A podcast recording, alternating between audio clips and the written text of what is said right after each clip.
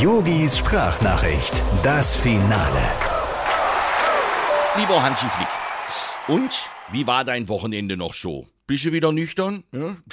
Ganz ehrlich, ich glaube, ich dürfte noch kein Auto wieder fahren. Du, es hat aber auch einen Spaß gemacht.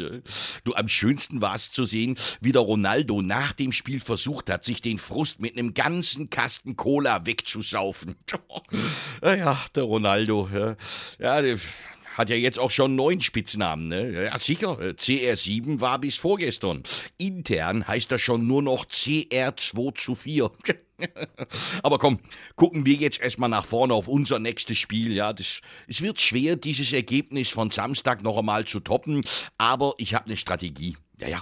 Ich lasse am Mittwoch den Robin Gosens zusammen mit dem Antonio Rüdiger als dynamisches Duo von der Kette. Ja, ja.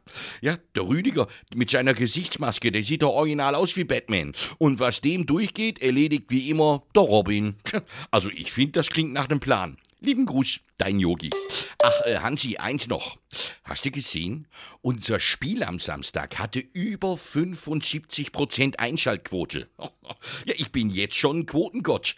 Das erste Fernsehangebot ist gestern schon reingeflattert. Ja. Pro7 will eine ganz neue Show mit mir machen. Irgendwie, ähm, Yogi gegen Klaas. Also ich finde, es klingt spannend. Yogis Sprachnachricht, das Finale.